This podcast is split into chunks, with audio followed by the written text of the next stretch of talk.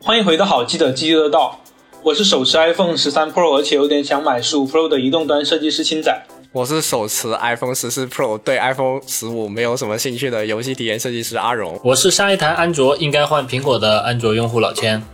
我是每天都在抢 Pro Max 抢不到的设计主理人苏菲。我是从 iPhone 六开始入苹果坑的硬核游戏玩家机会。本期想借着 iPhone 十五初上线的时间点，跟大家聊一聊苹果在 iPhone 这一拳头产品上历代的改动和优化。那么开始之前，想跟大家讨论一个问题。苹果十五有什么值得吐槽的呢？我感觉第一个肯定最大改动就是对使用影响最大的肯定是接口，就是它换成 Type C 接口了嘛，以前是那个苹果口，现在换成华为口了。我都说你真的是造此怪物，我靠！大家都这么说，华为口、苹果口，没有，这都是 B 站的梗，都是 B 站的梗。对对对，Type C 口呢就可以拓展很多使用。首先，因为我是双持档，就是。一只安卓手机，一只苹果手机，所以现在我只需要带一条线出门，就可以充充爆两台手机，所以就让我非常爽，所以这也是我一直想换十五的原因。C 口的话，我觉得真的对用户来说，主要的感受应该就是只是少带了一条充电线吧，对吧？虽然我自己其实平时在用 iPhone 的时候，基本都是用它 MagSafe 那个磁吸无无线充电。但是外出旅游的时候还是要带一下充电线的，而且我发觉我现在家里面除了 iPhone 跟一些老的那种什么手柄啊，跟我现在在用的麦克风之外，其他都是 C 口了。所以我觉得 C 口最重要的就是充电跟那些呃数据互联这方面的一个改动跟便利吧。然后对我来说，可能 iPhone 十五这波真的只有因为它那个 A 十七的提升。所以能玩一些三 A 主机游戏，这个点对我来说的吸引力是最大的了。就是你想象一下，搭配上 C 口之后，它可以直接连电视来传输画面，然后你再蓝牙连个手柄，这他妈真的不是 Switch 吗？然后还是玩能玩三 A 三 A 游戏的 Switch。但是他说是三 A 游戏，但实际上画面妈跟十年之前的差不多。画面锁七二零 P 的三 A，那个也叫三 A 吗？你他妈 Switch 也也是锁一零八零 P 而已啊，慢慢来嘛。但是它还是比七二零 P 要好一点呢，兄弟。Switch 主要不是为了画面吧，主要是为了它独占的老任游戏。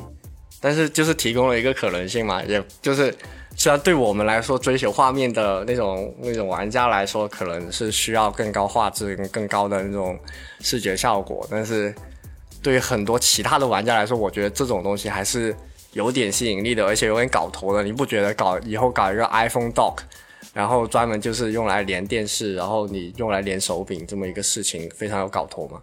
就像什么 Switch Dock 一样。而且真的，我感觉我 Steam Deck 之后，如果我入手了十五 Pro 的话，它都可以成风了。因为你 iPhone 又可以连 Xbox 手柄，然后又可以连屏幕，就直接已经是一个小主机了。但它哪有这么多三 A 游戏啊？等你买了十五，记得把 Steam Deck 低价卖给我。那你首先先先赞助一下我买十五 Pro，谢谢。老千呢？对于这个苹果十五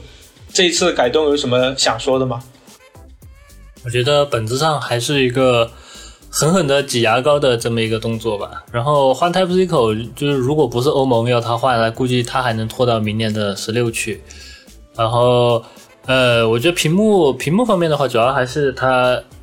它的数字都用上了灵动岛。对吧？然后在它的 Pro 系列里面，它的边框就是有一个比较大的视觉上的一个缩窄，但其实这个也蛮冲突的，因为更窄的边框，这个灵动岛不就他妈更明显吗？就是更明显的嘛，中间有一块很突出、很突兀的黑块东西，或者是很很很显眼的一个显眼包在那里。然后我觉得它的 Pro。Pro 系列的那个钛合金机身，我觉得还蛮不错的。就一方面它有减重的作用嘛，另外一方面我就很喜欢那种偏圆润的质感，就是它那个十五 Pro 的电池盖和中框那个圆润的那种过渡，就感觉非常的性感，然后摸起来也很舒服。对，现在十四 Pro 真的很割手，如果不带套的话。而且我我觉得它比较好的一点改动就是把之前在十四里边只有。Pro 才有资格拥有的灵动岛下放到普通版的那个十五上面去，就这一点来说的话，这个刀法还是比较精准的。对于 iPhone 十五比较细节的一些更新，就是它的那个侧边那个静音按钮的消失，改成了那个一个可以独立配置的 Action 按钮吧。就你可以通过它来自定义，不仅是静音，也可以是其他的各种各样的带一些独特的一个自定义路径的一些功能。比如说，我看到有些 UP 主他们就用这个功能来直接一键订麦当劳，或者是一键打卡。就是从这些细节上，可能还是会有一些调整吧。你之前不是说想吐槽这个东西吗？我虽然也想吐槽，但我还想先说一下 C 口。就我一直很搞不明白的点，为什么 C 口在它的其他产品线上都已经是大行其道了，甚至连就是苹果笔记本上，它把所有的接口全去掉，只留一个 C 口，还有一个三点五耳机接口，但但是它在手机上却迟迟的不肯去换。这一点，大家有没有什么想说的？这个我可以给你一个参考，我现在不是在做配件嘛，苹果的这个 Lightning 线，你要加它的 MFI 认证，才能用到苹果的设备上，或者是说是才能被苹果认可用在它苹果设备上。加 MFI 这件事情，一根儿可能要加几美金，所以说它就是靠这个专利来收钱来挣利润。但是如果是换 Type C 了，那它欧盟要求它不能，就是说对于普通的，就是那种安卓的 C 口线去插它，就不能限限制一些充电速度啊，或者限制传输速度。这样的话，相当于就是它在营收方面就会白白白白的完全就是消失掉一部分营收。就假如说从 Lightning 换成了 Type C，这是一个非常客观的一个数据，它就靠这个赚钱。其实就是基于利润的考量，对吧？本质上还是一种技术的，或者是这种，呃，自我封封闭的一个一个做法吧，因为它这样确实能赚很多钱。而且 iPhone 相较于其他产品线来说，它的用户量实在是大太多了，苹果的官方配件一直是我觉得相对来说是最贵的，贵的离谱。说回那个侧边按钮吧，刚才大家都想说要吐槽这个功能，没有，我我其实不想吐槽，我觉得那个按钮改的挺好的，因为现在现在那个在我手机上的那个静音按钮，其实我是一年可能就用它，应该两个是手指的次数可以数数得过来的，因为我手机真的是常年静音，从来都不会打开声音的。这可能是真的看个人习惯。我是我是一天会用个好几好几十次，确实跟习惯很很大关系。为啥？呃，我自己的使用体验场景是我，特别是在玩一些射击类游戏的时候，有时候我需要戴耳机，有时候不想戴耳机。那我在不戴耳机的时候，我就要把那个静音功能给关闭；我在戴耳机的时候，就要把那静音功能给打开。可能我经常用手机来打游戏，所以我觉得还挺常用的。哎，那个静音拨片的静音不影响戴耳机时候的游戏。但是我我是那种经常不喜欢戴耳机的人。就我来吐槽一下吧，就是那个静音拨片，技术上来讲，其实也能做到自定义吧。然后，其实苹果现在也自带一个辅助功能快捷键，就是连按三次电源的那个东西，它也是能做自定义的。所以我觉得它将这个交互方式只是改成了一个单击的操作，就是可能从三次变成了单击。但是自定义这个功能本身是不是个新的东西？它只是放大了这个应用场景，就是给用户。讲了一个好像很屌的故事一样，作为它的卖点。所以你觉得它的改动其实是没有必要的，就比较鸡肋咯。就你如果是那种刚刚说的其他 UP 主拿来呃自定义成那种什么一键点麦当劳这种，你会写这种程序的话，你那个理论上也可以把那个辅助功能快捷键改成这个功能。其实我想说的是这个东西，苹果在系统上就已经做了类似的调整。我不知我不清楚，大家还记不记得在疫情期间就是扫那个场所码嘛？现在苹果之前不是做了一个方式，就是它可以把场所码的那些相关的程序直接给映射到锁屏的那个界面上嘛？我只需要点击一下锁屏那个界面上的那个按钮，就能直接就直接打开对应的那个路径。其实我觉得原理跟现在改的这个 Action 按钮的呃整体操作体验是比较类似的，只不过一个可能需要亮屏，一个我甚至连亮屏都不需要，就是更快捷了一步，但是它就吹得很屌。所以就是呃回到果十五这个产品上来，大家认为值得哪一类用户购买？值得什么样的手机用户购买？觉得十五跟十五 Pro 它本来面对的就是两类型的客呃用户吧，就是它数字系列它一直都是保证一个基础体验，然后通常是那种务实主义者的一个选择，然后 Pro 系列就一贯都是集行业之所长，然后新技术、新制程、新材质什么的，通通都安排上。然后我觉得这是一种可能是对技术、对 iPhone 这个品牌的，就是对手机领头羊的一个憧憬。就无论结果是失望还是惊喜，都是属于一种呃消费电子的浪漫主义。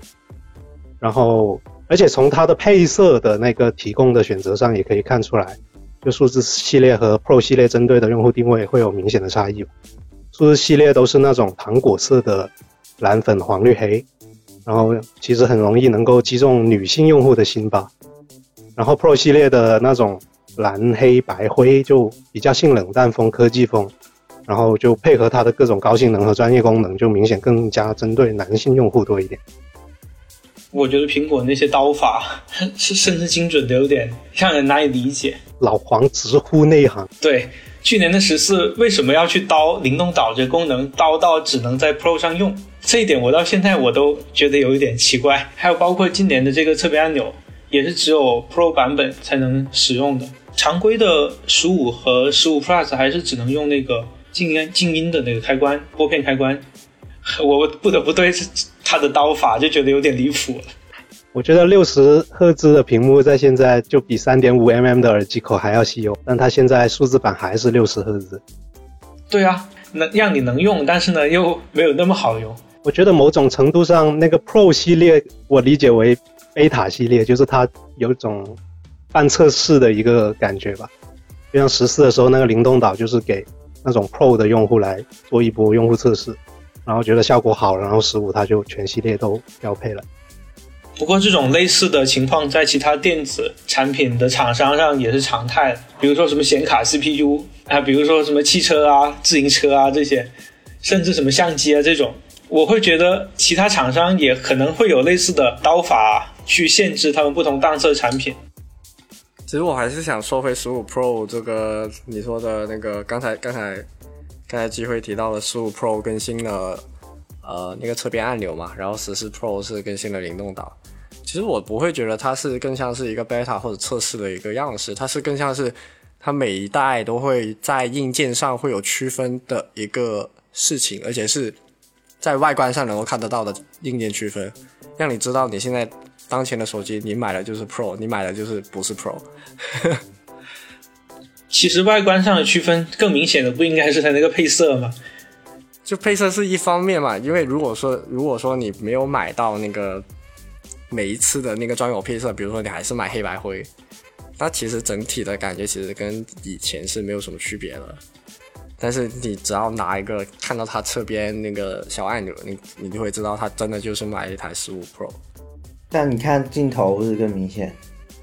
镜头没有差别哦，不还是那个三个三个镜头的样子，排列也没有变啊。数字版是两个啊，没有我说十四 Pro 跟十五 Pro 的区别，就是每一年当它它的 Pro 版升级就会多一个硬件上的改动。就好像去年灵动岛只在十四 Pro，然后今年十五十十五数字版跟十五 Pro 它都上了，对吧？对啊，但是它那个只有十五才上，十五 Pro 才上那个侧边 Action。对，所以所以你可以你可以明白，就是明明年的十六 Pro 它肯定还会有一个新的硬件，让人看出来硬件出现在十六 Pro，然后会把侧边按钮下放到了十六里面，就大概是这种这种一个演演化的这个趋势的。它每次一定要保证你可以从外观上分辨出来，而且这次的十五是它那个屏幕的边框也窄了，所以这个也看得出来。其实你们说这个，我其实在想预测一下，是不是十六 Pro 上会跟目前苹果出的那个 Vision Pro 有更强的一些相关性？因为我听说好像有 iPhone 有一个比 Pro Pro Max 更 Pro 的一个 iPhone 十五 Ultra 的一个版本。那个其实有可能是下一年的，我觉得，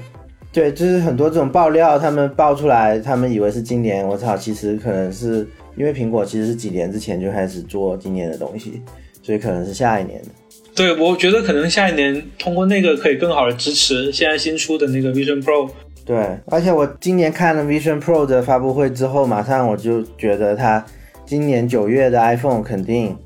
有一款或者几款一能拍它那个 Vision Pro 的那个那个立体的照片或者或者立体的视频。是那个它最新的那个四 K 六十帧的那个什么？不是不是不是，是空间三激 D 的那个三维空间视频和照片。但是那个功能好像还没开放吧？对，那个功能还没开放，画了个饼，画了个饼，说之年后会出来。对，因为 Vision Pro 也没上嘛，只是说会有这个功能。Vision Pro 不是明年才上吗？对啊，那你现在拍了也看不到啊。他说今年晚些时候会说会会时装，现在已经公布了，但是不能用。他就是需要这个很多这种手机拍的这设备来给他这些内容的，因为你很难每个人买一个 Vision Pro，然后带着那个傻逼东西去拍，那样的话就有点有点可怕。但是用手机拍这是非常符合逻辑的。我有个问题啊，就是他拍的那个东西，那个立体视频，它硬件上有区别吗？因为我我好像在硬件上没有发现十四 Pro 跟十五 Pro 在镜头那个有什么区别。呃，这是说是十五 Pro 里面说是可以两个镜头同时去拍一个一个景。它那个三维空间，对，就是用超广角加主摄一起来拍。嗯嗯嗯，对，我我是觉得硬件上应该十四 Pro 也可以能行，说不定这个功能十四 Pro 也会有之后。我觉得我觉得是软件软件可以升级，理论上软件是可以升级。有没有可能因为 S 七上了，所以用 S 七才能做到这一点？也有有一定的可能性，但是我觉得可能性不高。但是 S 七的性能我看上涨的并不多呀。对啊，所以我说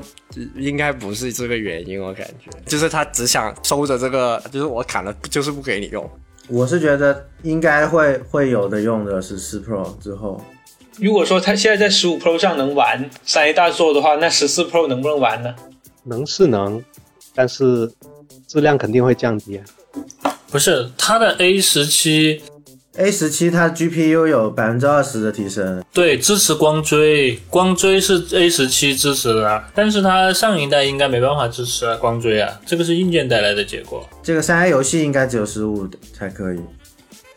我看了一下它的那个游戏模式下那个 UI，哇，我觉得下一代应该还是要优化的。这一代的那个 UI 还是稍微有一点原生态。但起码能证明它现在的一个布局方向已经向游戏领域发力了，他一直想做游戏的苹果，真正看出来他在发力了。但苹果作为第一方，好像没有什么特别出名的游戏吧？它没有第一方的游戏吧？最多就是最多就是 Arcade 里面有些游戏，你其他地方很难玩到而已。对，那他都是付钱给那些人买的。那如果说回苹果的整个那个体验设计上，不管是想从苹果转安卓，还是想安卓转苹果，或者是双持用户但是主力苹果的角度来看，大家觉得苹果本身的体验设计有哪一些亮点和值得称道的地方？这个我是我是更想，其实不不是因为十五发售而带来的一个体验设计的改变，我觉得是更像是 i i iOS 十七带来的，它就可以做更多交互的小组件，还有那个全系标配的那个灵动岛嘛。就这两个事情，其实对呃苹果的一个就是你用苹果手机的体验是影响挺大的。特别是小组件，之前你是只能做一些非常简单的那种信息展示，苹果它是不让你做更多的交互的，开发者就顶多只能用那种呃，只能只能在上面放多一些那种按钮来作为触发到 APP 里面的不同层级的那种快捷入口。而现在那个小组件呢，就可以玩的花样就很多了。我有见过有些国外的开发者，他已经将那种什么口袋宠物的那种小游戏，完全时装到了小组件里面玩，就等于是你打开解锁，你就可以看到你的小宠物在那里呃跳来跳去啊，你可以喂它吃东西啊，可以什么抚摸它那种乱七八糟的那种那种按钮。然后还有那种非常小型的像素 RPG 游戏，你也可以在小组件通过那种四项按钮来进行操作来玩了。所以我我我会感觉就是在体验方面，iOS 十七其实带来的东西是更多的，其实跟十五没有什么太大关系。但你说这个东西就是只有灵动岛上才能做的是吧？没有，我刚才是说小组件嘛，灵动岛还没说。但我觉得小组件这个，其实它刚刚出小组件的时候就应该有这种吧。但是它它它之前没有啊，它小组件只是一个快捷方式，点进去 App 里面本来就是很傻逼的。我是觉得苹果它在单一模态的这一套体系下是整体的体验是做的很流畅，这一点它是我觉得是比安卓好的，但是它在那种多模态下的体验可能相对安卓会差一些。首当其冲就是它一直不能支持多窗口。没有啊，iPad 可以啊。我说在手机上，就是就是你能理解它，它其实是可以做，但是它不做而已。对它就是它可能那个设想就是它希望。用户依照他预设的一个场景来去使用他的这样的产品，就他他认为你在 iPhone 这么一个小的屏幕里面支持不了多任务这个事情，所以他不给你开这个东西，大概是这种感觉。所以它单模态的应用的体验打磨，我觉得就会比安卓好一些，因为它不需要考虑多模态嘛。但是说起来单模态、多模态这个事情，我觉得现在苹果 iOS 的最近几几次更新，它也是在向多模态的那个趋势在发展。就是我不知道它是就像你刚才说的那个小组件，其实也是一种。对，它之前就是很单一的，隔很长时间的那种信息刷新，然后现在它可以变成及时刷新，而且支持更多的交互了。它其实就在一个，呃，就是我因为我理解苹果本身的那种系统设计的一个出发，或者是他们的那种设计的理念，就是分隔。有这么一个感觉在，所以其实桌面它就是桌面，你小组件扔进去，它其实应该成为桌面的一部分。那桌面的所有的类似于其他的 A P P 可以做什么呢？它只能打开，或者你长按触发更多按钮，点进去它也是更多的快捷入口。所以当时他们的小组件出来的时候，它其实跟这个是非常像的，只是它是拥有更多样的形态，能够容纳更多的那种快捷入口，就会给我这种感觉。但是现在的话，其实我觉得它是。他们在尝试更多的即时而且开放的设计，比如说现在小组件刚才提到了，然后还有灵动岛也是一个很好的例子。没有实时通知的时候，那个灵动岛会显得像个黑洞，就有点碍眼；但是有那个实时通知的话，它就活了，就是那种丝滑的动效跟实时更新的信息，就会让你完全忽略它本来的存在。就这个事情也会是一个很融合的一个感觉。会就我们会慢慢的发现，其实苹果也现在更加安卓嘛，就是这个态势越来越明显。其实包括它现在 Type C 口的这个改动也是，就是它能支持更多的第三方的硬件，也是这个思路。在我看来，那它那个自闭环的伤害，但是 Type C 口更多是被迫啊，感觉。Type C 又不是他想改，你以为他想改吗？但从结果来说，就是这个趋势了。还不是因为要求他改，他才改的。对，我是觉得从软件的角度来看的话，苹果整体的生态还有体验，还是呃慢慢的在往多场景，还有多模态的情况来进化的。就这这个方向，其实我这个方向，我觉得其实有有利有弊吧，就是。虽然虽然说现在很多体验的，特别是多模态的那种细分细分细分设计做得更好了，但是也确实给这个系统带来了更多的那种不稳定性，然后导致 bug 也变多了，闪退也变多了。这我觉得也是最近几年大家会觉得。苹果系统 iOS 没有那么好的一个，就如果它不向这个方向发展的话，它还是保持它以前那种封闭的，然后各个模块非常独立的，相互很难交交流传输这么一个形态设计的话，我觉得它的 bug 肯定没有现在多，而且也比现在稳定的多。这我估计就是产品发发展方案上的取舍吧。苹果一向就是它的交互体验给我的感觉就是一种安全，就我可以很放心的用它的所有 app。或者组件之类的东西，然后不会担心会有什么误操作之类的事情发生，就是像以前它的自闭环生态带来的一个优点就是这个。但现在就是越来越不安全，有点，渐有点变了，也不叫变吧，跟安卓越来越像了，应该说。但也有有种担心会不会像，会会不会变得像安卓一样，就以后会充斥各种第三方的垃圾。我还觉得苹果有一个好的体验，就是它用的人很多。然后你手机上有什么，首先你手那个 App 有什么问题，那些开发商都会第一时间去解决掉。然后就是，然后就是你可能手机哪里设置不懂，你要去呃搜一下怎么设置这个，或者有什么大家都有的问题，然后就会有很多人就知道怎么设置。包括之前像疫情的时候，疫情的时候有很多乱七八糟的那些各种码嘛，然后要怎么小程序又怎么跳来跳去，特别是当我呃出国啊入境的时候就很麻烦。但是如果用苹果手机的话，你直接怼给他，然后他就会那些操作人员全部都知道怎么用苹果手机操作。但是如果你用安卓手机，他们就会哎这个怎么做啊，这个怎么弄啊，他们就不是很懂了。所以我觉得这这个是一个很很好的体验，就是很多人都在跟你用同一个东西，就是你遇到一个朋友，然后你可能需要他帮你弄一个什么东西，你直接把手机递给他，他就知道怎么弄，就是你不用说哎呀边边缘往内滑就是返回键啊什么的，像安卓这种去教他怎么做，虽然这个可能自己操作起来非常方便。但是就是用的人不够多的话，很多时候就是感觉到不爽。就是说，庞大的用户基数给它带来了最易用的一个体验。对，而且也有那种